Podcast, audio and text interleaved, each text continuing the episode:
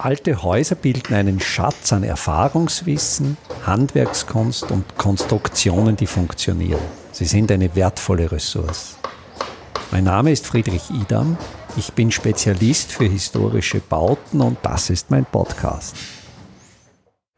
Das Muster 157 der Mustersprache von Christoph Alexander, das Muster heißt Werkstatt im Haus, zeigt für mich eigentlich sehr schön, wie Probleme weiträumig zusammenhängen, wie sich Probleme im städtischen Bereich, im urbanistischen Bereich, im Bereich des Städtebaus letztlich im Haus abbilden, wie dieses Netzwerk der Muster ineinander greift. Ich gehe jetzt in meine Erzählung zurück in die erste Hälfte des 20. Jahrhunderts 1933 trafen sich beim Kongress der modernen Architektur in Athen die damals führenden Urbanisten, Städtebauer, Städteplaner, Architekten und überlegten sich, wie soll die Stadt der Zukunft ausschauen. Die Probleme damals waren eine Industrie und eine industrielle Produktion, wo noch wirklich schmutzig und laut produziert wurde. Und es gab natürlich dramatische soziale Verhältnisse, wo die Arbeiter in unmittelbarer Nähe der Fabriken wohnten, wo es laut war, wo wirklich ungehemmt Emissionen in die Luft geblasen wurden. Und damals versuchte man den Weg zu gehen, zu trennen, zu sagen, ich trenne die Wohnhabitate von den Arbeitshabitaten und dort, wo die Menschen wohnen, da ist es ruhig und dort, wo gearbeitet wird, ist der Dreck. Wir sind natürlich jetzt einen anderen Weg gegangen und haben eigentlich unsere Industrie, zumindest in Europa, so weit verändert, dass die Emissionen minimiert sind, dass man sogar wieder neben Industrien wohnen kann. Aber vor allen Dingen hat sich auch unsere Produktionsweise verändert und wir verändern uns immer mehr hin zu einer Dienstleistungsgesellschaft, wo die Arbeit viel weniger Lärm, viel weniger Schmutz emittiert. Also diese Veränderungsprozesse haben stattgefunden, anders als es die Städteplaner in den 1930er Jahren erwartet haben. Damals war die Lösung trennen zwischen Wohnen und Arbeiten, reine Wohnstädte, Schlafstädte zu schaffen und die Verknüpfung dieser verschiedenen Habitate sollte durch das Auto geschehen. Also die autogerechte Stadt war eines der ganz wesentlichen Ziele, was dann in dieser Charta von Athen, von diesem Kongress Siam propagiert wurde. Das fand natürlich mit dem damals visionären neuen Autostadt. Also man plante die autogerechte Stadt, man sah den Individualverkehr. Das war die 1930er Jahre, ja der Beginn der Motorisierung und der Beginn des Individualverkehrs. Darin sah man die Lösung. Man plante dann Städte und wir kennen ja Städte, die nach diesen Plänen angelegt wurden, wie etwa von Oskar Niemeyer Brasilia, aber auch der Schweizer Architekt Le Corbusier entwickelte zum Beispiel für Paris den sogenannten Plan Voisin. Äh, Voisin, ein Automobilfabrikant, der Le Corbusier gesponsert hat, um eben Paris so umzugestalten, die ganze alte Substanz niederzureißen, breite Stadtautobahnen anzulegen, was dann natürlich, Gott sei Dank, muss man heute sagen, in diesem Umfang nicht passiert ist. Die Kritik an diesem Stadtmodell, dieser extrem steigende Individualverkehr auch in den nicht autogerechten Städten brachte bereits in der zweiten Hälfte des 20. Jahrhunderts, in den 1960er, 70er Jahre, starke Kritik an diesem Modell. Und einer der ersten Kritiker war der Philosoph Leopold Kohr. Leopold Kohr hat österreichische Wurzeln. Leopold Kohr war ursprünglich Salzburger, emigrierte vor der NS, er zuerst nach Kanada, dann in die USA und lehrte letztlich in Puerto Rico, in San Juan Wirtschaftswissenschaften. Und von Leopold Kohr gibt es aus den späten 60er, frühen 1970er Jahre eine Artikelserie über die Probleme der Stadt. Und diese Artikel sind in einem sehr schönen Buch zusammengefasst. Ich werde den Literaturhinweis in die Shownotes stellen.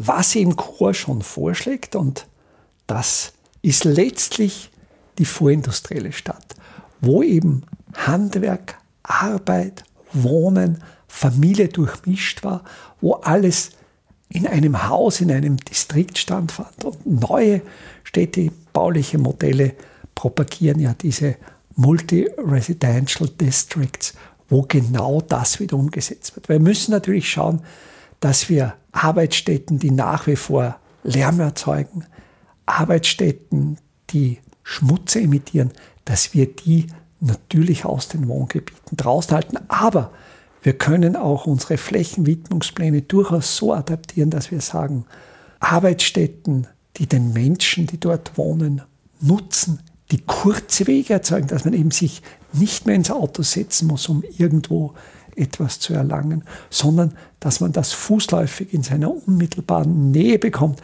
steigert ja die Lebensqualität. Nach dem Corona-Lockdown und dem damit verbundenen Homeoffice ist ja davon etwas übrig geblieben. Es findet ja jetzt viel mehr Arbeit statt. Homeoffice ist selbstverständlicher geworden und Arbeitsstätten, Werkstätten in den Häusern sind natürlich auch Büros.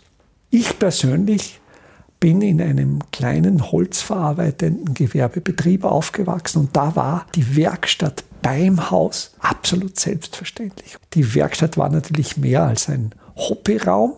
Das war natürlich ein Ort, wo tatsächlich produziert wurde, wo Objekte hergestellt wurden, aber auch wenn etwas im Haus zu reparieren war, die eigenen Möbel, das wurde alles in dieser Werkstätte hergestellt.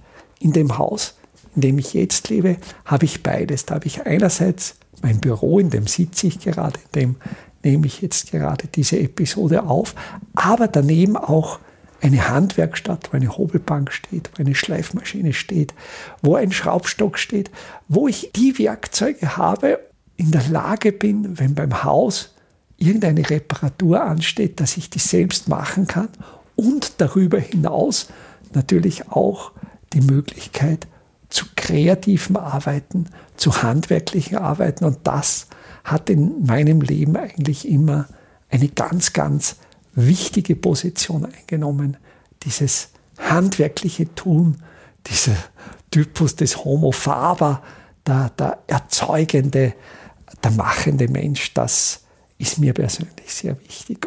Ich denke, es wird in Zukunft immer wichtiger werden, eben auch in den Häusern zu arbeiten, weil natürlich dann auch völlig andere Prozesse entstehen. Es entstehen einerseits die sozialen Interaktionen nach außen.